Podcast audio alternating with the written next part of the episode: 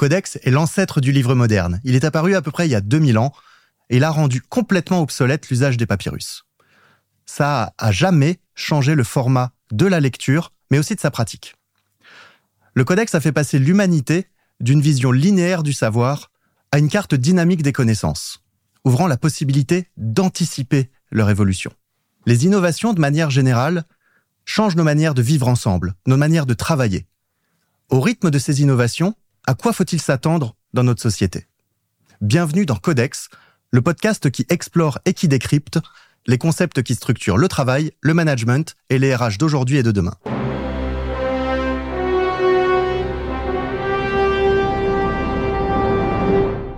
Bonjour à tous, bienvenue dans ce nouvel épisode de Codex, le podcast qui décrypte les futurs du travail. Aujourd'hui, on s'intéresse aux IA et plus particulièrement aux IA génératives. Ça fait plusieurs mois que la mode ChatGPT a débarqué et ce qu'on va voir aujourd'hui, c'est que bien plus qu'une mode, ça va être un vrai phénomène de société qui va changer énormément de choses et notamment dans le travail et dans les RH. On va recevoir aujourd'hui une praticienne, donc Stéphanie Madinier, DRH de Barilla, qui va nous expliquer un petit peu comment elle essaye de préparer ses équipes et son entreprise à ces sujets-là. On va aussi recevoir Boris, notre philosophe maison, qui va nous expliquer un petit peu comment il fait le lien entre tout ce qui est en train de se passer et des concepts en philosophie. Et après, on aura Stéphanie qui d'un côté nous parlera de comment le cinéma s'est approprié le sujet de l'IA au fil des décennies. Et là, c'est quand même extrêmement riche. Et d'un autre côté, Gaspard, qui lui va nous projeter dans le futur avec euh, les capacités technologiques de l'IA d'aujourd'hui et de demain. Allez, c'est parti.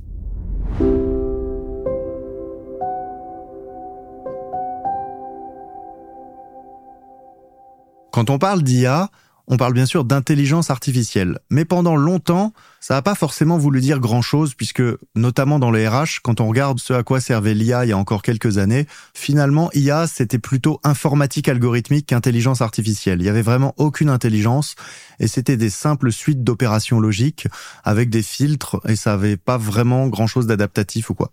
Depuis le début de l'année, avec l'arrivée de ChatGPT, on a l'impression qu'il se passe vraiment quelque chose dans l'écosystème, que ces IA sont capables de faire des choses qu'elles ne pouvaient pas faire avant, et c'est assez intéressant d'explorer ce mouvement-là, et notamment d'où ça vient.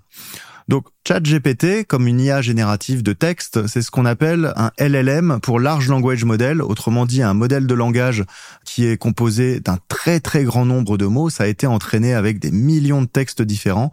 On leur a donné à manger tout Wikipédia, des milliers de forums, tout un tas de bouquins, donc vraiment beaucoup beaucoup de choses, jusqu'à ce que ces IA, elles apprennent à finalement reconnaître ce qui fait de la bonne syntaxe, ce qui fait une phrase normale, ce qui fait un texte normal. Et l'erreur qu'on pourrait faire, c'est de penser que ces IA, elles sont intelligentes de penser qu'elles réfléchissent et même qu'elles comprennent ce qu'on leur dit. En fait, elles ne comprennent pas ce qu'on leur dit. Depuis quelques années, vous avez peut-être remarqué quand vous écrivez sur Microsoft Word, Microsoft essaie de vous proposer le mot qui suit, la phrase qui suit. Ça, c'est ce qu'on appelle une IA prédictive sémantique. C'est une IA qui va essayer de se dire, ben, avec tous les mots et les textes qu'elle connaît, logiquement, quand on écrit ça, voilà le mot qui vient après. Eh ben, en réalité, c'est ce que fait ChatGPT. Quand vous posez une question à ChatGPT, ChatGPT se dit, ben, normalement, avec tous ces mots que j'ai vus et ce que je connais, le mot qui vient après, le plus probable, c'est celui-ci, puis celui-ci, puis celui-ci. Et donc de ces bouts de mots naissent des phrases et de toutes ces phrases naissent des textes. Et c'est pour ça en fait que ChatGPT n'a aucune notion de la vérité ou du mensonge, parce qu'en fait son boulot c'est pas de répondre à des questions, c'est de prédire le prochain mot le plus probable. Et en faisant ça, ça nous fait nos réponses à ChatGPT. Et donc, quand on se sert forcément de ChatGPT pour avoir des réponses à toutes nos questions, l'usage peut assez vite être limité parce que c'est pas forcément comme ça que ça fonctionne. Un autre aspect sur ces IA génératives, c'est le moment auquel elles interviennent dans notre histoire. Je prends l'exemple des IA génératives de texte, comme ChatGPT, donc sont des large language models avec des IA euh, qui sont capables de prédire les prochains mots. Et ce type de technologie, par exemple, va être assez différent de ce qu'on va retrouver dans les IA qui génèrent des images. Vous avez peut-être vu passer ces images qui ont fait le tour du monde du pape en doudoune ou euh, de Trump qui se fait arrêter par des CRS. Donc c'est des images qui sont complètement fausses, qu'on appelle des deepfakes, et elles ont été générées par des IA, en l'occurrence Midjourney. Donc des IA génératives d'images aujourd'hui, il y en a plusieurs, et c'est important de comprendre que les technologies qui permettent de faire fonctionner ces IA et de générer ces images, elles n'ont pas grand-chose à voir avec celles qui permettent de faire les textes. Et pourtant, elles arrivent en même temps. Pareil pour les IA qui permettent de générer de l'audio. Donc on a des IA aujourd'hui qui commencent à permettre de générer des musiques. On serait assez fort de dire que ça a été fait par des IA parce que de plus en plus, on est capable de faire des choses, par exemple, qui se rapprochent de grandes symphonies ou de choses comme ça, générées en quelques secondes par une intelligence artificielle. C'est pas encore complètement prêt, mais ça évolue à la semaine. Et on a aussi le sujet des IA qui sont capables de générer des vidéos. Et donc petit à petit, on a tout un tas d'IA qui dépendent de technologies complètement différentes qui sont en train de sortir en même temps sur le marché. Et ça, c'est pas un hasard. Les ingénieurs, les chercheurs qui bossent sur ces technologies, ce sont pas les mêmes. Et pourtant, ces technologies, elles arrivent à peu près en même temps. Et ça, c'est un signe plus que technologique, sociétal. Ça veut dire qu'on arrive dans une époque où la civilisation évolue de manière assez naturelle vers une prochaine étape. Si vous regardez un petit peu, quand Internet est arrivé, ça a changé énormément de choses. Les vrais gros premiers cas d'usage d'Internet, c'est le site Internet et l'email. Et donc ça, c'est ce qu'on appelle le Web 1. Ça a complètement changé notre manière de consommer l'information et notre manière de nous connecter aux autres. En faisant ça, en fait, petit à petit, on a évolué vers des nouveaux besoins. C'est-à-dire se connecter aux autres, c'était bien, mais sur des forums, c'était un peu limité. Donc petit à petit, on a eu besoin de se connecter en temps réel en échangeant plus d'informations. Et c'est là que les réseaux sociaux sont arrivés. Et là, ça a fait entrer Internet dans une nouvelle ère, l'ère du Web 2, où on pouvait en fait tous promouvoir nos propres contenus, bon, sur des plateformes assez centralisées, puisque si on veut tous partager nos contenus sur la même plateforme, ça donne beaucoup de pouvoir à ces plateformes. Et ça, c'est l'ère du Web 2 avec euh, des Facebook, des Google et donc des plateformes extrêmement fortes. Sauf que dans cet univers-là, on doit toujours créer le contenu pour qu'il soit visible. Et la nature humaine étant ce qu'elle est, on arrive forcément à un moment donné où les gens n'ont plus forcément envie de créer leur contenu eux-mêmes. C'est pour ça, par exemple, que depuis quelques années sur LinkedIn, on observe l'explosion des copywriters et des ghostwriters, ces gens qui écrivent à la place de dirigeants, par exemple. Et ça, en fait, il faut voir que c'est une tendance lourde qui est en train d'arriver partout. De plus en plus de gens sont relativement OK avec le fait de ne plus avoir à faire l'effort pour produire le contenu, mais plus pour véhiculer l'idée derrière. Eux veulent être à l'origine de l'idée, mais la tâche de création du contenu est plus forcément ce qui va être valorisé. Et ça, ça crée forcément des choses qui sont euh, extrêmement perturbantes pour le monde du travail. Je donne un exemple. Aujourd'hui, je vais demander à un graphiste d'aller créer un design dont j'ai besoin. Il va me dire c'est deux jours de travail. Deux jours de travail d'un designer, c'est à peu près 1000 euros. Maintenant, si avec une IA générative, je peux avoir la même image en quelques secondes pour 0 euros. Est-ce que je vais toujours payer mon designer 1000 euros pour faire cette image? C'est pas certain. Donc on le voit, on va toujours valoriser l'idée, mais en revanche, on est quand même dans une société où on va vouloir valoriser le temps passé à le faire. Et si la production intellectuelle demain ne coûte plus rien à produire, alors là, on arrive sur des gros problèmes. J'en profite pour parler du sujet légal et éthique parce que c'est quand même euh, l'éléphant au milieu du salon. C'est quand on regarde toutes ces IA génératives d'images qui sont capables de générer des images absolument fantastiques et inédites. Hein. Ce qu'elles créent n'existait pas avant. Il n'y a pas de droit dessus, personne ne peut revendiquer. Pourtant, ces IA, elles ont été entraînées avec des millions d'images qui appartiennent à des gens. Elles ont été entraînées avec des images qui appartiennent à des créateurs. La plupart de ces images ne sont même pas libres de droit. Et donc se pose le sujet de finalement, est-ce que l'image qui est créée à la fin, même si elle est complètement originale et même si elle ne dépend de personne d'autre, est-ce qu'il n'y a pas une petite part quand même qui revient au créateur d'origine dont l'image est inspirée? C'est impossible de dire à combien de pourcents c'est inspiré de telle ou telle image, c'est impossible de tout tracer, on n'est pas encore dans cette société-là, mais ça pose un vrai problème éthique parce que ça veut dire qu'il y a des gens qui vont être lésés. Et donc on arrive dans une ère de la production libre, et ça, ça va ouvrir des terrains dans tous les sens, mais ça a été construit quand même sur des gens qui auront été exploités, dont les créations auront été exploitées pour que ce soit possible. Sur les IA génératives de texte, c'est pareil. Hein. On l'a nourri avec plein de contenus libres, mais aussi plein de livres, plein de choses comme ça, dont les contenus ne sont pas forcément libres. On les reprendrait, ça s'appellerait du plagiat. Et les IA génératives étant capables de créer des textes originaux, mais basés sur toute cette connaissance, on a aussi cette question éthique de se dire, bah finalement, est-ce que le régulateur devrait pas s'intéresser un peu plus au sujet des droits liés aux jeux d'entraînement Donc les jeux de données qui permettent d'entraîner ces IA. C'est peut-être à ce niveau-là que ça devrait se jouer. Il y a rien qui est calé aujourd'hui, c'est un vide juridique affreux. Avec euh, Gaspard de Tomorrow Theory qui parlera tout à l'heure, on a écrit un ouvrage tous les deux qui s'appelle Travailler à l'ère des IA génératives. On l'a créé avec des IA génératives, une dizaine d'IA différentes en tout, aussi bien pour le texte que pour les images et les différents concepts qu'on utilise. Comment on a essayé de faire le truc pour que ce soit le plus éthique possible On a créé un troisième auteur. Donc on a demandé à l'IA de créer une identité d'auteur. L'auteur s'appelle Aurora Silver. Et on a décidé de reverser un tiers des droits d'auteur à Emmaüs Connect qui lutte contre l'exclusion digitale. Pourquoi? Parce qu'aujourd'hui, il n'y a pas de loi, on ne sait pas comment gérer le sujet. Et donc, la manière la plus éthique qu'on a trouvée, c'est de se dire, bah, il y a une part qui va aller à une association qui est reconnue de plein droit, sur laquelle on nous critiquera jamais, et une association qui lutte contre l'exclusion digitale. La réalité, c'est que c'est un vide juridique énorme, et en vrai, on peut pas quand même reprocher aux gens qui se servent de ces créations-là de le faire, parce que le régulateur, encore une fois, ne va pas assez vite. Ça, c'est un vrai sujet. Le régulateur aujourd'hui n'ira plus assez vite par rapport à tout ce qui est en train d'arriver, parce que ça va faire qu'accélérer. Là, aujourd'hui, on parle des IA génératives, et on va le voir dans les RH, dans le travail, c'est une révolution. Mais ce qu'il faut comprendre, c'est que c'est une brique qui est en train d'arriver parmi d'autres. À côté de ça, on pourrait citer la blockchain, qui est en train de changer énormément de choses dans notre rapport à la propriété et dans notre rapport au stockage des données.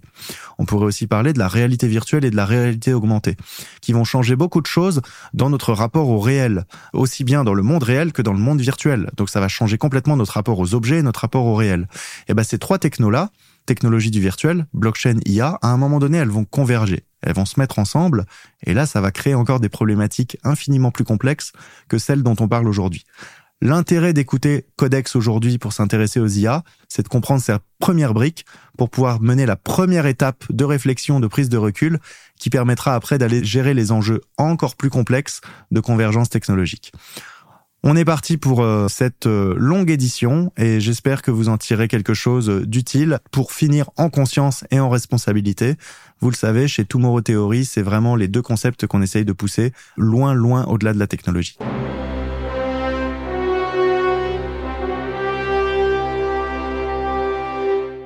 On continue notre aventure sur le chemin de l'IA, comment on fait entrer l'IA de manière consciente et responsable dans le monde du travail par les RH. Et aujourd'hui, j'ai la chance de recevoir Stéphanie Madinier. Stéphanie, bonjour. Bonjour Jérémy, merci de m'accueillir. Avec grand plaisir Stéphanie. Stéphanie, tu es DRH Europe de l'Ouest pour Barilla. Exactement. On connaît tous la marque de pâtes euh, Barilla, mais on a peut-être moins l'habitude de la voir dans le monde professionnel. Et puis alors, Barilla, comme c'est pas que des pâtes, Barilla c'est aussi Harris et d'autres marques comme Vaza et Moulino Bianco.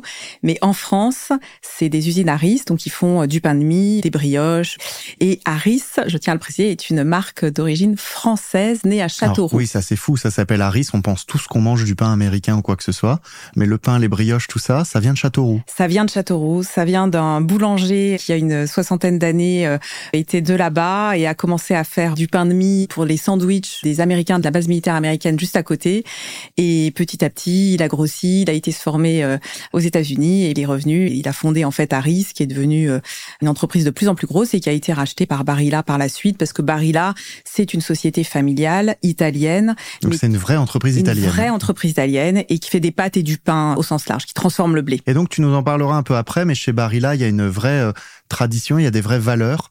Donc euh, moi c'est une entreprise que je découvre à ton contact mm. petit à petit et c'est une entreprise en fait qui a une vraie histoire forgée. Exactement, c'est vraiment l'entreprise familiale avec surtout je trouve ce qui est très très fort, c'est la valeur de pérennité, de long terme et euh, le bien-être. Alors le bien-être au sens fabriquer des produits sains et que nos salariés se sentent bien et ça c'est très très fort. Alors, on va reparler notamment de Barilla parce que comme je dis, c'est une entreprise dont on parle assez peu alors qu'en fait, plus je la découvre et plus peut-être j'aurais aimé commencer ma carrière là-bas. Mais on va déjà commencer par parler de toi et revenir un peu sur ton parcours si tu veux bien. Tu as étudié déjà le droit. Tu es une DRH qui vient du monde du droit. Oui, exactement. Je viens du monde du droit. Puis ensuite, je me suis spécialisée dans les ressources humaines. Donc après, tu as fait ton troisième cycle dans les RH. Et après, tu as commencé à la CCI France-Chine. Alors, oui, pas tout à fait. J'ai dû peut-être résumer. En fait, j'ai commencé chez Alstom en Saône-et-Loire, parce que je suis ah, originaire de, de, Bourgogne. Euh, Attends, de Bourgogne, tu viens d'où? Je viens de Chalon-sur-Saône. Oh, je viens pas très loin, je suis d'Auxerre. Bah oui. Bourgogne Nord, toi. Ouais.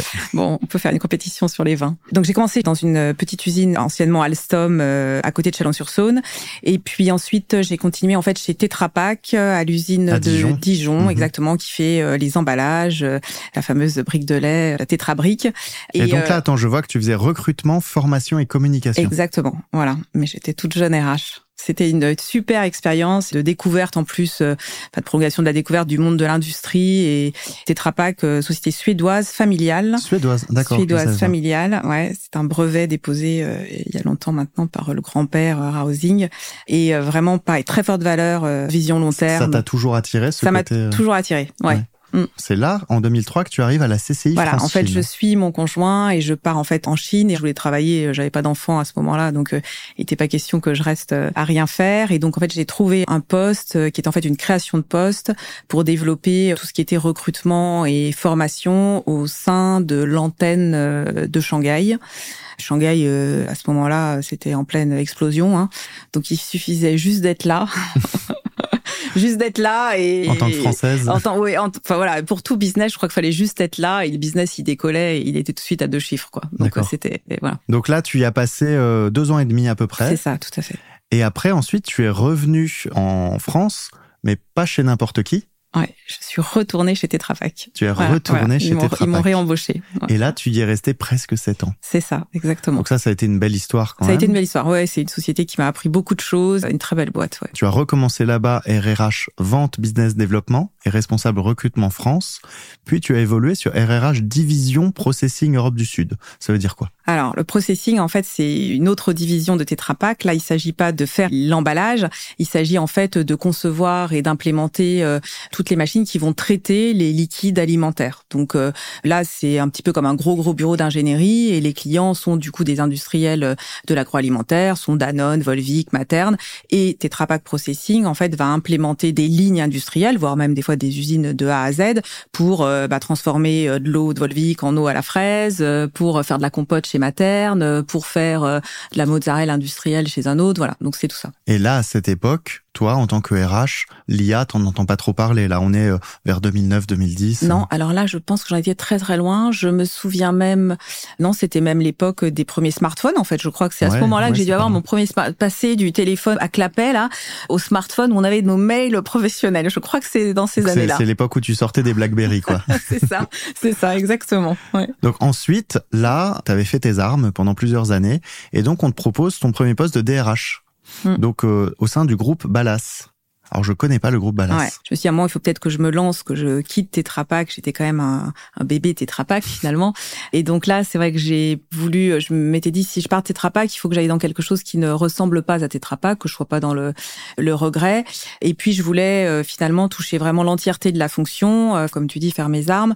Aussi, finalement, être plus exposé, voir aussi peut-être ce que c'était que la vraie vie euh, d'un DRH euh, de TI et pas de grand groupe. C'est pas les mêmes moyens. la manière dont tu le dis, on a l'impression que tu étais assez protégé chez Tetra Pak. Ah, chez Tetra Pak, on est quand même protégé. C'est un gros groupe, on est quand même assez protégé. Donc là, on était plus sur une ETI. Alors, le groupe Ballas, ETI, familiale, euh, franco-française, cinquième génération, boîte éponyme. Euh, mon patron euh, était Jean Ballas.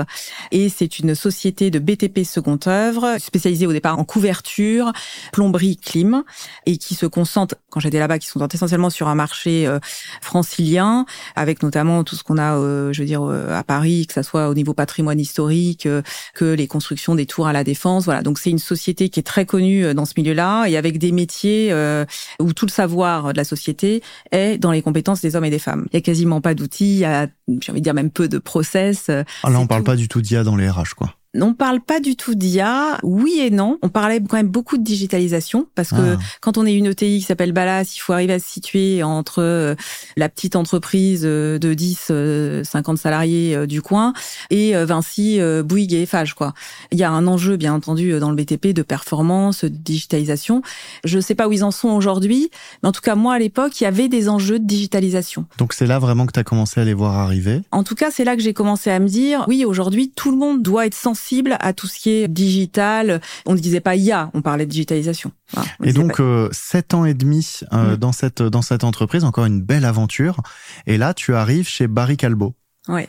Donc euh, tu nous rappelles ce que fait Barry Calbo Alors, Barry Calbo, c'est le leader mondial du chocolat et du cacao, Ça mais te en, donne le sourire. en B2B. Bah ouais, parce que en fait, c'était quand même plutôt sympa d'aller bosser dans le chocolat. Déjà, je retournais dans l'agro et puis le chocolat, ouais, en tant que grande très mangeuse très de grosse chocolat. boîte Barry Calbo. Voilà, ouais, leader mondial, familial aussi euh, au départ. Alors euh, côté en bourse euh, quand même pour une boîte partie. belge. Alors franco-belge, hein, parce qu'en fait c'est euh, Calbo belge et Barry, Cacao Barry, ça Mm. c'était français. L'histoire, voilà, c'est ça.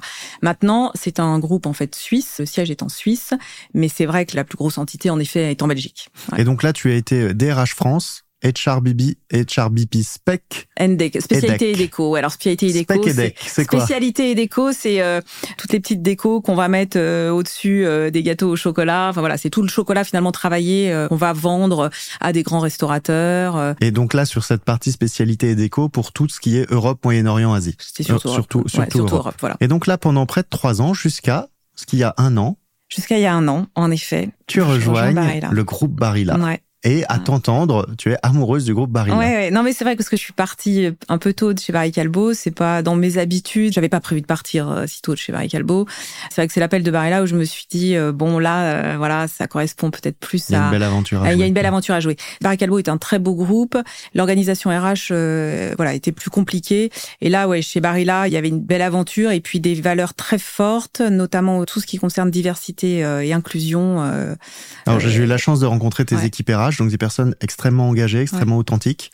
Mm. J'imagine. T'as vu avec une ancienneté incroyable. Ouais, hein c'est ça en fait. C'est des gens qui sont restés là, qui ont su se réengager sur les sujets, et on a parlé d'IA ensemble, mm. et on voit à quel point en fait euh, ils sont prêts à y aller, ils sont prêts à changer. Euh, ah bah écoute, ce qu'on a fait avec toi euh, la première fois que tu es intervenu, donc c'est vrai que c'était pour l'ensemble de l'équipe RH Western Europe on était 20-25. C'était un public assez large. Moi, d'ailleurs, c'était mon enjeu. Je me disais, mais est-ce que ça va coller? Parce que finalement, on avait aussi bien quelques jeunes, euh, notamment apprentis d'une vingtaine d'années. Et puis, euh, j'avais des personnes qui approchent la soixantaine et qui sont dans la société depuis 40 euh, ans, qui ont eu, même une première partie de leur vie en production. Je pense notamment à deux personnes, je sais pas si tu t'en souviens, qui ont été voilà ouvrières en, production pendant plus de 20 ans, qui aujourd'hui sont à l'aube de la retraite. D'ailleurs, il y en a une qui était avec nous. de Bordeaux, ouais, de, de d'Almont et de Châteauroux. Hmm. Elles ont adoré euh, le fait d'avoir cette ouverture et de se dire mais oui, il y a, c'est pour tout le monde dans la vie pro et dans la vie perso parce que il y en a une elle était à l'aube de sa retraite et et moi j'ai été subjuguée de voir d'ailleurs leur ouverture leur enthousiasme alors que des fois on se dit c'est que les jeunes qui y vont et non non non mais je me suis encore fait la réflexion euh, dans ton intervention là enfin mais je, je te dirais ok. Alors sur le sujet de l'IA depuis que ChatGPT a débarqué on le voit on peut pas faire l'autruche c'est un truc qui arrive très très fort que ce soit euh, dans la fonction RH, mais dans les mm. métiers aussi. C'est quoi, toi, ton regard général vraiment? C'est quoi ton sentiment sur tout ça? Écoute, je trouve que c'est une opportunité incroyable. Sans doute, euh, je sais pas à quoi je peux la comparer, l'arrivée d'Internet, peut-être. Le sens, ça vraiment. C'est-à-dire qu'en tout cas, j'ai vraiment le sentiment, et moi là, de ce que j'ai essayé, euh, grâce à toi, ce qu'on a essayé en, équipe, et honnêtement, on est que aux prémices, on est des bébés là dans ce domaine-là, mais je trouve que c'est quelque chose qui ne peut que nous aider, qui est un assistant. Par contre, c'est sûr qu'il faut savoir s'en servir. Et c'est vrai que ce que je remarque aussi, c'est qu'en fait, c'est peut-être aussi la façon dont tu nous as euh, amené euh, avec ton équipe à aborder le sujet.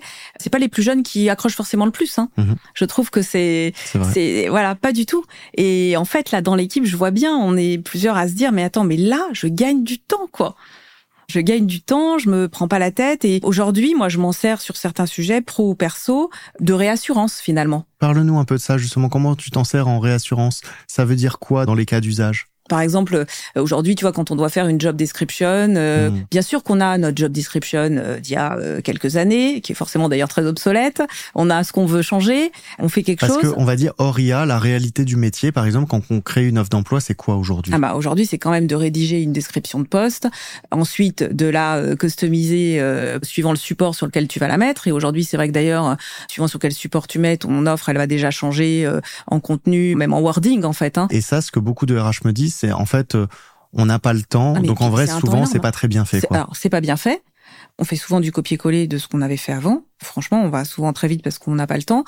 Les RH, on n'est pas des spécialistes, hein, donc on n'est pas non plus des spécialistes de com, donc on n'est pas bon pour adapter en plus. Euh, vous avez beaucoup de tâches différentes. On a une partie en plus quand même très admin.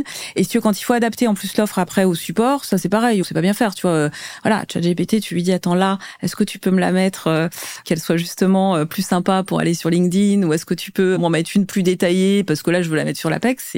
Donc là par exemple, c'est les choses que tu as essayées. Ah oui oui, ça marche bien. Ah bah c'est d'accord. Et, et là tu, tu vois bien demain par exemple, te dire, euh, ben, euh, je vois bien comment euh, utiliser l'IA pour gagner du temps et faire des choses que je pouvais pas faire avant. Oui, ou me challenger, ou me, alors me challenger, en tout cas vérifier que j'ai pas oublié de choses importantes. Ah, ça c'est intéressant. Ça, je l'ai fait aussi sur euh, une intervention que je devais faire euh, sur bah, justement ma stratégie RH pour les années à venir. C'est vrai que ma feuille de route, j'avais plein de choses en tête, je les ai mis sur papier, etc. Mais à un moment, tu te dis, mais ok, est-ce que j'ai pas oublié des choses essentielles? Et c'est vrai que là, d'interroger ChatGPT euh, sur, ben tiens, une entreprise agro de cette taille-là, Europe de l'Ouest, ça serait quoi une feuille de route RH pour les cinq ans qui viennent? Il dit beaucoup de choses qui étaient en effet ce que j'avais déjà senti, mais ça permet déjà de se dire bah tiens, je suis pas non plus à côté de la plaque. Il peut dire d'autres choses aussi où on se dit tiens, c'est vrai que ça, je l'ai pas abordé. Alors pourquoi je l'ai pas abordé? Où est-ce que je l'aborde? Donc non, je trouve que c'est c'est un compagnon. Alors moi, je trouve la manière dont tu l'abordes est hyper intéressante parce que pour avoir pas mal échangé avec toi maintenant, c'est tu es une pragmatique. C'est-à-dire que tu aimes bien quand les choses sont faites en conscience et en mmh. responsabilité, de manière mmh. sérieuse. Mmh. Et là, ce que tu nous dis, c'est l'IA. C'est pas parfait. On sait qu'il faut faire attention, tout ça, mais tu dis, en revanche, tu te vois l'utiliser et l'intégrer. Donc ça, c'est assez intéressant. Est-ce que tu penses, par exemple, qu'aujourd'hui, la fonction RH peut arriver à déployer les IA si le DRH n'y croit pas du tout. Comme dans tout domaine, je pense qu'il y a des projets qui peuvent des fois rentrer par la petite porte et grandir après. Euh, et d'ailleurs, c'est souvent une bonne manière aussi euh, d'expérimenter quelque chose. Maintenant, je pense quand même que le DRH, euh, c'est quand même lui qui doit porter les choses. Même s'il n'est pas convaincu lui-même, je pense qu'en tout cas, il faut qu'il accepte d'ouvrir son équipe à ce sujet-là et qu'il leur donne les moyens. Ça, c'est sûr. Donc là, j'ai échangé récemment, notamment avec quelques RH qui, eux, par exemple, sont convaincus que l'IA n'est pas une bonne idée parce que ça va appauvrir euh, le collectif, ça va appauvrir les individus. Donc pour tout un tas de raisons qui sont mm. probablement valables, mm. me disent donc du coup je n'avancerai pas sur l'IA. Qu'est-ce que tu peux répondre à ces personnes-là? Bah, Déjà, je pense que si on n'avance pas sur l'IA, les autres avanceront. Donc déjà, on prend beaucoup de retard et je pense vraiment qu'il faut le voir comme une opportunité, une aide. Ce que ça nous a appris aussi de faire ces ateliers avec toi là, c'est de se dire il faut par contre qu'on travaille sur comment on l'utilise, comment on l'utilise. Et là, pour l'instant, on est là-dedans. Mais je pense qu'en effet, l'étape d'après, c'est aussi tout ce qui est garde-fou, euh, règles éthiques, etc. Quand ça va arriver massivement dans l'entreprise, il va falloir qu'on soit prêts, nous les RH, à répondre à ça.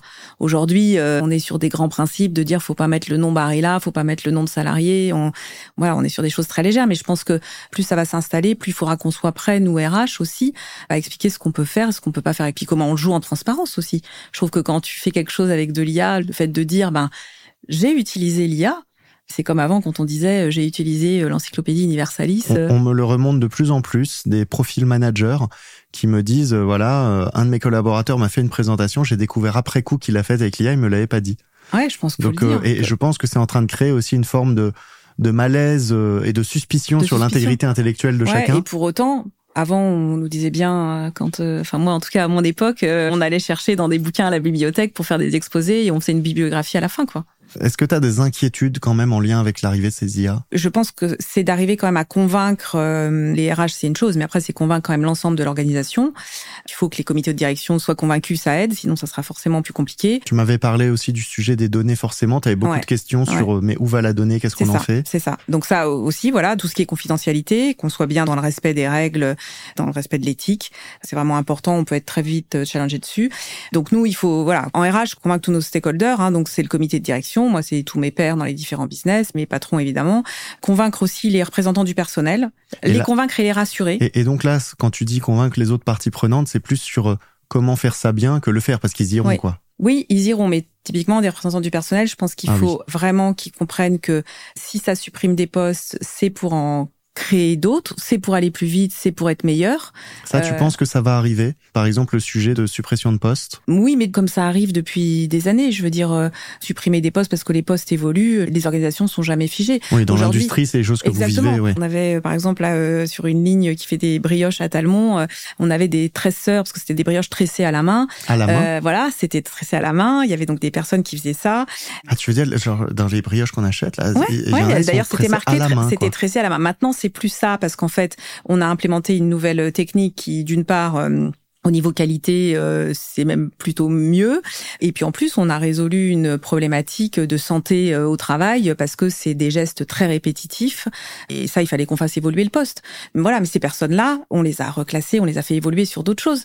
Et pour autant, il n'y a plus là de poste de tressage à la main. Donc c'est comme ça qu'il faut voir pour moi euh, l'IA. Je pense que c'est des évolutions de postes, mais qui vont nous permettre d'investir ailleurs, d'être meilleurs, d'être plus performants. Et moi, je pense qu'il nous faut plus de DRH comme toi, Stéphanie. J'ai quelques questions perso pour finir. Première, par exemple, c'est quoi le plus gros mythe en lien avec ton métier? Bon, que les RH sont là pour licencier ou sont des embaucheurs tournés en rond, voilà. Donc ça, je trouve ça dommage. Je trouve ça dommage de voir les RH comme ça. Il y a encore une pas très bonne image de la fonction RH ah de manière générale. vraiment. Ouais, je trouve. Mais justement, c'est quand je pense vraiment quand on entend des personnes comme toi, c'est inspirant et on se dit en fait, ouais, dans la fonction RH, il n'y a pas que ce qu'on pense, quoi. Il y a aussi, il y a aussi d'autres choses. Donc, euh, est-ce que tu as des rôles modèles? Bah écoute, euh, peut-être euh, en ayant été influencé par ton invité précédent, c'est vrai que là, je suis sensible à tous les. Enfin, on peut pas ne pas être sensible aujourd'hui à tous les sujets du climat, et je pense qu'en plus, c'est vrai que j'étais sans doute moi une génération au départ très à côté de la plaque sur ce sujet, et je vois bien que mes enfants aujourd'hui sont bien plus dedans, que j'y ai sans doute été trop tard.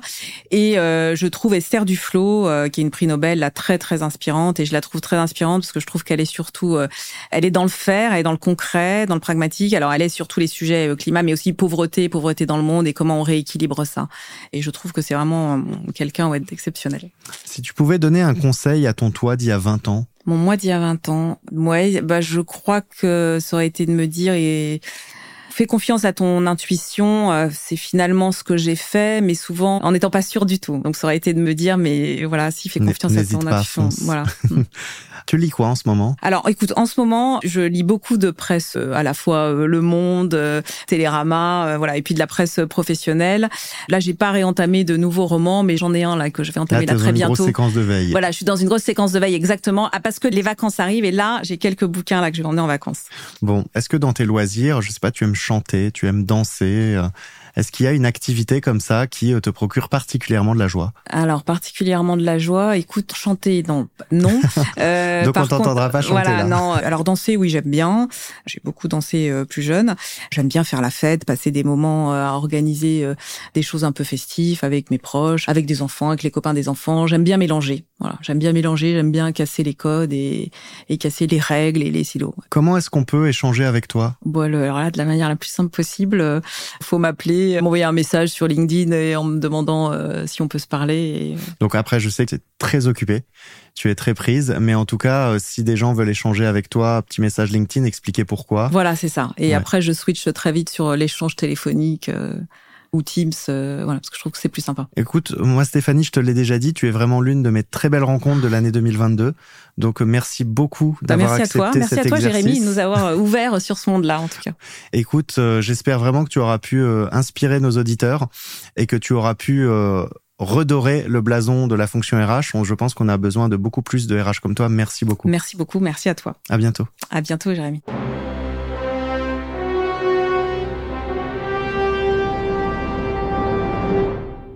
On continue maintenant avec le moment philo. On retrouve Boris, notre philosophe maison. Boris, bonjour. Bonjour Jérémy. Alors, tu vas bien aujourd'hui? Très bien. Alors, quelle grande pensée tu as eue depuis la dernière fois? Bah écoute, j'essaie de lutter un petit peu contre mes grandes pensées et de me laisser un petit peu aller là, tu vois. Ces dernières semaines, c'est ça que j'essaie de faire. Ah non, non, non, là on veut que tu te reprennes là. Aujourd'hui, on va parler d'IA. Euh, il faut que tu sois à ton max. Très bien, alors je vais essayer de rebooster le muscle de la pensée là. Donc euh, Boris, on parle depuis tout à l'heure euh, d'IA et notamment des IA génératives qui sont un peu la grande révolution sur le sujet des IA cette année, des IA qui sont capables de créer du contenu. Et ça, ça change beaucoup de choses sur le sujet de la production intellectuelle. Ça change beaucoup de choses aussi dans le monde de la création et de la créativité. Et à ce titre-là, les notions même de créativité et d'originalité, eh ben, est-ce qu'elles pourraient être redéfinies ou affectées avec euh, cette intelligence artificielle qui arrive? Bah, Déjà, en fait, pour te faire un petit peu un retour d'expérience, c'est grâce à toi hein, que j'ai découvert en fait ces IA et ce qu'elles peuvent faire. Et euh, j'avoue qu'au début, en fait, j'étais intrigué, un petit peu sceptique. Et euh, depuis, je me suis mis et c'est devenu pour moi un outil quasiment indispensable. Je fais beaucoup de recherches en philosophie, je cherche en fait à construire des nouveaux modèles. C'est de croiser des disciplines à l'intersection de la sociologie, la psychologie, la théorie de la transformation, etc. Et en fait, ça m'a vraiment fait faire un bond en avant. Et notamment en fait ChatGPT-4. C'est pour ça que je dis que c'est indispensable parce qu'aujourd'hui, ça me fait gagner un temps fou. Alors attends, ça veut dire aujourd'hui que tu as arrêté de réfléchir et que tu utilises ces outils-là à la place? Alors en fait, ce qui s'est passé, si tu veux, c'est que euh, ça s'est révélé pour moi en fait un miroir assez merveilleux, dans le sens où euh, finalement quand j'utilise l'intelligence artificielle, ça me rappelle un petit peu ce que disait le philosophe Pascal, qui disait en fait l'humanité est un grand homme qui apprend. Et euh, avoir affaire à une intelligence artificielle, c'est comme discuter avec quelqu'un qui est euh, tout à fait intelligent, je dirais même très intelligent sur la dernière version de ChatGPT, et qui a par contre accès à toute la connaissance humaine. Et donc finalement la seule limite, ce sont mes limites à moi. C'est-à-dire que si je restreins mon champ d'exploration, si je limite ma propre créativité, évidemment, comme un miroir, en fait, euh, celle de l'IA va également être limitée. Alors ça, c'est intéressant parce que tu dis toute la connaissance humaine. On sait que dans les données d'entraînement, il y a pas mal de biais. Est-ce qu'il n'y a pas le risque que euh, toute cette créativité, elle aille que dans un sens? Alors, c'est tout à fait un risque. D'ailleurs, je me suis rendu compte qu'au début, dans mes premiers usages, j'avais tendance à créer des biais de confirmation. C'est-à-dire que ma manière, en fait, de poser les questions, induisait d'une certaine manière en fait la réponse. Je venais avec une théorie en disant je pense que euh, par exemple euh, la prise en compte des peurs est absolument fondamentale pour comprendre comment un collectif euh, se comporte psychologiquement. Il avait tendance à répondre oui, tu as tout à fait raison.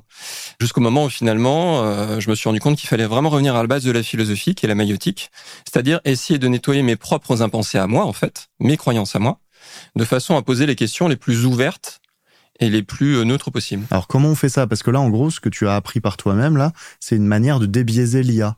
Oui, mais en fait, pas vraiment. Si tu veux. Pour moi, en fait, c'est une manière de me débiaiser moi-même. C'est très, très, enfin, c'était assez extraordinaire comme expérience parce que finalement, ça m'a ramené à la base de ma formation de philosophe. La base de la philosophie, euh, le fondateur de la philosophie, c'est Socrate qui était avant tout, un, on parle de maïotique, hein, la maïotique c'est l'art de faire accoucher en fait par le questionnement. Et Socrate est quelqu'un qui a jamais produit de système. C'est extrêmement intéressant. C'est le premier philosophe est quelqu'un qui n'a pas produit de philosophie à proprement parler. Il passait son temps en fait à aller inquiéter les croyances de ses contemporains. Pour moi, l'IA, ça devient extrêmement fertile quand on se met en position d'aller inquiéter ses propres croyances, de poser des questions en fait sans forcément projeter la réponse. Est-ce que tu as quelques exemples à nous donner? Comment on fait ça? Alors comment on fait ça? Bah, Par exemple, tu vois, il y a une routine que j'ai mis en place c'est en gros quand je vais poser des questions à l'IA, euh, quand j'essaie de faire remonter des connaissances. Moi, je fais des recherches, tu vois, qui sont très euh, ciblées. Hein. Par exemple, euh, je poser la question à l'IA. Je vais dire, voilà, moi j'ai une thèse qui est que les comportements humains sont en grande partie déterminés par des croyances soit capacitantes, soit limitantes, qui ont été construites en fait par des inventions civilisationnelles. Par exemple, l'écriture, quand elle apparaît, à la fois ça va permettre de conserver la connaissance, de la transmettre, mais ça va aussi créer en fait une sorte de trauma collectif qui est autour de il y a ceux qui savent et il y a ceux qui savent pas, pour simplifier les choses. Donc je pose la question à l'IA qui dans un premier temps me dit mais oui c'est intéressant ton hypothèse, voilà ce qui peut permettre de la confirmer, voilà des chercheurs qui vont dans ce sens-là, etc. Et après je pose la question, bah maintenant présente-moi les arguments qui euh, pourraient le contraire qui en fait vont à l'antithèse de ce que je t'ai proposé. Et là, c'est intéressant parce que, et c'est notamment Heidegger qui disait ça, il disait en fait, si tu veux la pensée, la vérité, ça apparaît quand le questionnement est dans une tension. La Grèce, la Grèce antique, Athènes, l'agora, c'était en fait une espèce de champ de bataille des philosophes. Tu vois, ils se battaient pas sur des rings, c'était plutôt des boxeurs de la pensée qui euh, opposaient des thèses les unes aux autres, et dans cette tension, la vérité pouvait émerger. Donc, si je comprends bien, plutôt que d'utiliser ChatGPT pour aller euh, chercher de la connaissance, euh, des vérités et tout ça, on devrait plutôt l'utiliser pour euh, questionner ce qu'on pense, ce qu'on croit être vrai Oui, mais c'est difficile si tu veux. C'est difficile parce que même moi qui ai quand même l'habitude de cet exercice comme philosophe, il y a quelque chose qui est un peu insécurisant, quoi. Parce que finalement, on a quand même besoin de sentir que les croyances fondamentales sur lesquelles on construit notre vision de la réalité sont des croyances euh, justes, vraies. Et vraiment, toute la puissance, pour moi, en fait, des intelligences artificielles, ça ne s'ouvre que quand nous acceptons, finalement, de sortir de cette zone de sécurité et accepter que, finalement, notre vision de la réalité puisse être questionnée. Ce qui n'est pas du tout évident. Et tous les biais que ces IA embarquent pour toi, est-ce que c'est un problème ou pas forcément? Pas forcément si tu les amènes en fait à mettre en contradiction les éléments auxquels elles font référence. Parce que ce qui est fascinant, c'est que si tu veux, la pensée humaine, quelque part, a tout produit. Elle a dit tout et son contraire. Elle a dit de façon extrêmement profonde et argumentée. Et en fait, quand tu arrives à faire danser ensemble toutes ces visions différentes de la réalité, c'est là que la créativité apparaît. Qu'est-ce que c'est la création, l'innovation C'est très souvent de mettre en relation des éléments en fait qui existent déjà mais qui n'ont jamais été mis en connexion auparavant quelque part tu mets une planche en connexion en fait avec une roue, et ben t'obtiens un char quoi. Toute l'histoire de l'innovation euh, à travers l'humanité, ça a été de créer euh, de l'improbabilité quoi en fait, de créer cette espèce de connexion poétique entre les choses qui font qu'on invente des nouveaux trucs quoi. Merci Boris, j'aimerais aborder un autre point maintenant. Bon, on parle beaucoup des IA génératives et de leur impact sur le travail, sur l'emploi, sur ce que ça veut dire créer. J'ai une autre question pour toi qui relève plus d'ailleurs de la philosophie c'est se dire avec les IA, que ce soit pour les textes, les images, les vidéos, demain on va pouvoir avoir accès à n'importe quel type d'information, on va pouvoir visiter n'importe quel endroit en réalité virtuelle, on va pouvoir finalement être capable d'avoir accès à tout sans avoir à le faire. Donc on n'aura plus besoin d'expérimenter, de vivre des expériences. Est-ce que ça, c'est compatible avec le fait d'être humain? Pour moi, ce qui est de fascinant avec cette révolution de l'IA, et vraiment j'insiste là-dessus parce que je pense que dans l'impact que ça aura dans le fait de transformer pas seulement le travail, mais notre rapport au réel, c'est quelque chose qui va être même plus profond que l'apparition d'Internet, ben je pense au fond que ça nous pose la question de qu'est-ce que c'est être humain? Parce que si tu veux, c'est à tel point un miroir finalement de ce que nous sommes devenus que forcément ça interroge aussi ce que nous pourrions être en fait finalement. C'est fascinant de voir en fait qu'à chaque fois qu'il y a une grande révolution du travail, une grande révolution industrielle, si on prend les dernières révolutions industrielles en tout cas, ça n'a fait en fait que répéter plus profondément quelque part les mêmes schémas. J'en parlais un petit peu quand nous avons fait une table ronde là récemment. En fait, déjà dans les années 30, des économistes comme Keynes disaient, mais en fait, avec la révolution industrielle, l'humanité sera enfin émancipée et pourra enfin explorer des nouveaux champs d'expérience, de rapport, en fait, à la création, au monde, etc., etc. Et c'est pas du tout ce qui s'est passé. Et là-dessus, en fait, Anna Arendt a répondu, elle a dit, mais le problème, c'est que les gens sont pas du tout prêts à ça. Je pense à un film de Costa Gavras avec euh, Gad Elmaleh, où il joue un personnage qui est un banquier, qui gagne beaucoup d'argent, et à un moment, l'un de ses collaborateurs lui dit, mais ça y est, t'as plus besoin de travailler de ta vie. Qu'est-ce que tu vas faire? Et l'autre lui répond, mais qu'est-ce que tu veux que je fasse d'autre, en fait? Qu'est-ce que tu veux que je fasse d'autre que de continuer à jouer à l'intérieur du système?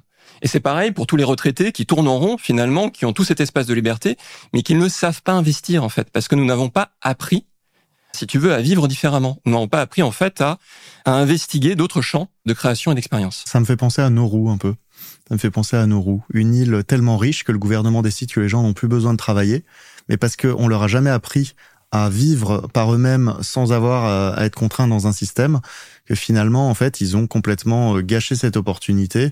Et aujourd'hui, c'est euh, l'île au monde où il y a le taux de mauvaise santé, d'obésité, de suicide qui est l'un des plus élevés. Mais tu vois, ça c'est quelque chose d'incroyable parce que on pourrait croire que l'être humain va naturellement vers ce qui va le plus l'épanouir, mais en fait, il peut tout à fait développer un attachement à des habitudes qui sont des habitudes qui le font souffrir, qui l'aliènent, qui le limitent, mais qui quelque part le sécurisent. Donc l'IA va en fait euh, quelque part, euh, on le dit, c'est qu'un outil et elle va aller euh, faire écho à ce qui va bien comme ce qui va mal dans notre système. Donc c'est pas forcément une excellente nouvelle, ça. Bah, je pense en tout cas, si tu veux, comme tu disais, en fait, je pense que l'IA va nous remettre de gré de force hein, dans un questionnement philosophique très profond sur la question de quelle est la finalité de l'existence humaine. Voilà. Bon, et ça, pour le coup, c'est plutôt une bonne chose. Écoute, du point de vue du philosophe que je suis, oui, c'est une très bonne chose. Bon, merci beaucoup Boris. On se retrouve, euh, nous, rapidement et dans le podcast dès le prochain numéro. À très bientôt. Merci, merci Jérémy.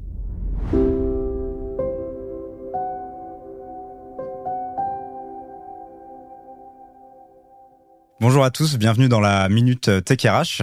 Aujourd'hui, je vais vous parler des IA génératives et de comment elles peuvent s'intégrer dans le travail de tous les jours euh, des RH. Je vais commencer par ce qui va être euh, le plus transformatif, l'automatisation des tâches rébarbatives.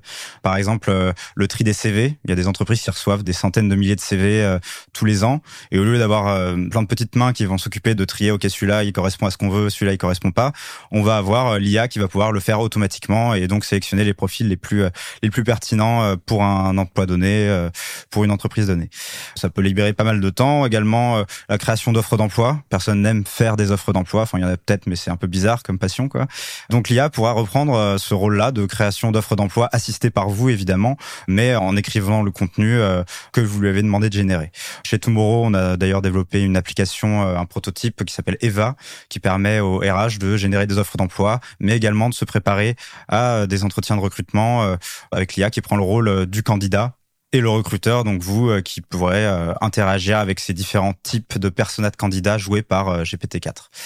Dans la formation également, on a pas mal de changements, notamment dans les environnements virtuels, réalité virtuelle par exemple. On a Nvidia, qui est un gros acteur euh, du secteur, qui commence à faire euh, des partenariats avec euh, notamment Conv AI. On a InWorld aussi, qui est passé dans l'incubateur de Disney, qui s'y intéresse aussi, qui permettra d'avoir des formations très personnalisées, c'est-à-dire avec des personnages qui sont joués littéralement par GPT-4, avec le formateur qui aligne l'IA en fonction de ce qu'on veut lui faire dire pendant la formation. Donc des conversations non scriptées dans le futur de la formation. Dans votre département RH, vous pourrez aussi avoir votre propre chatbot RH qui sera nourri en fait de toute votre culture d'entreprise, de vos documents internes, etc. et qui pourra communiquer de façon alignée avec votre entreprise, avec euh, les employés en interne sur des questions simples. Euh, où est-ce que je peux trouver telle personne Si je veux demander des vacances, comment je le fais Donc très facile pour l'onboarding.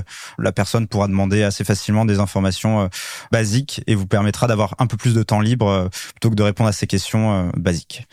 Microsoft qui est dernière euh, OpenAI et donc euh, Windows va implémenter dans tous les ordinateurs Windows Copilot, qui est en fait une IA, euh, votre buddy en quelque sorte, qui va pouvoir vous aider à faire toutes sortes de tâches administratives, contrôler votre ordinateur, faire des tableaux Excel, tout ça avec du texte. Hein, vous aurez juste à lui parler comme ça. Ça vous permettra d'être beaucoup plus productif, d'arriver à faire des choses mieux en quelques heures au lieu de plusieurs semaines. Donc c'est ça vraiment qui arrive chez les RH. Merci beaucoup euh, et à bientôt pour une nouvelle Minute Tech RH.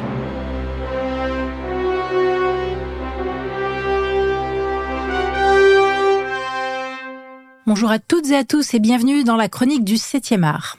Comme vous le savez, les films sur les IA génératives, voire les IA tout court, sont assez nombreux. Alors aujourd'hui, pour notre thème IA et RH, comment cohabiter, j'ai essayé de faire les choses un peu différemment.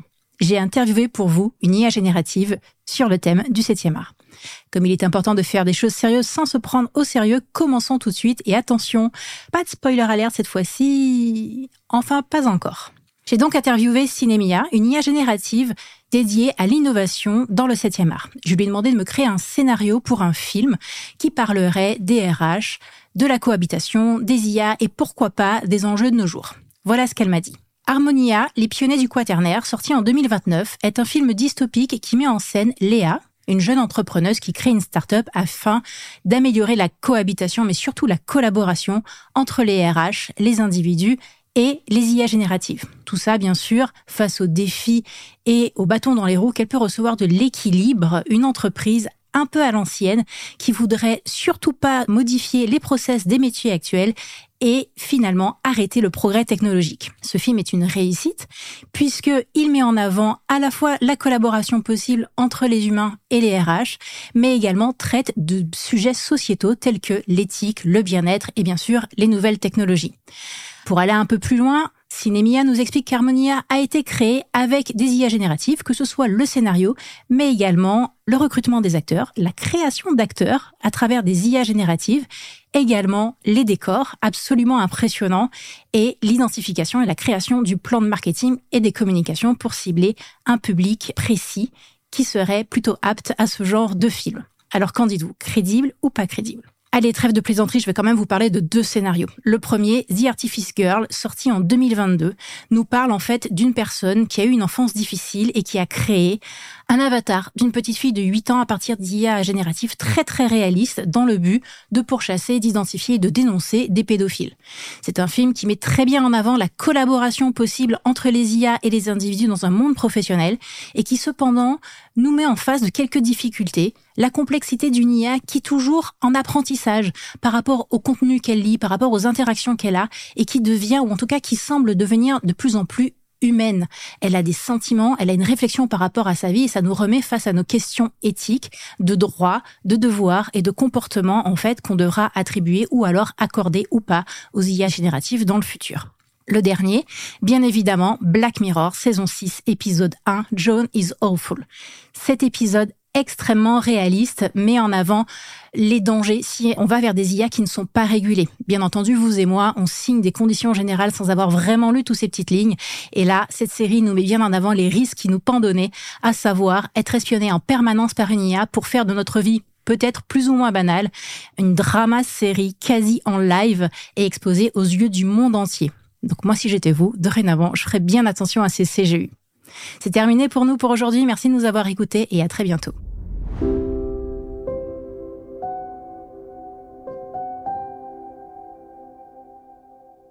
On arrive à la fin de cet épisode de Codex dédié aux IA et aux IA génératives notamment, savoir comment elles vont transformer le travail, savoir comment elles vont transformer les ressources humaines.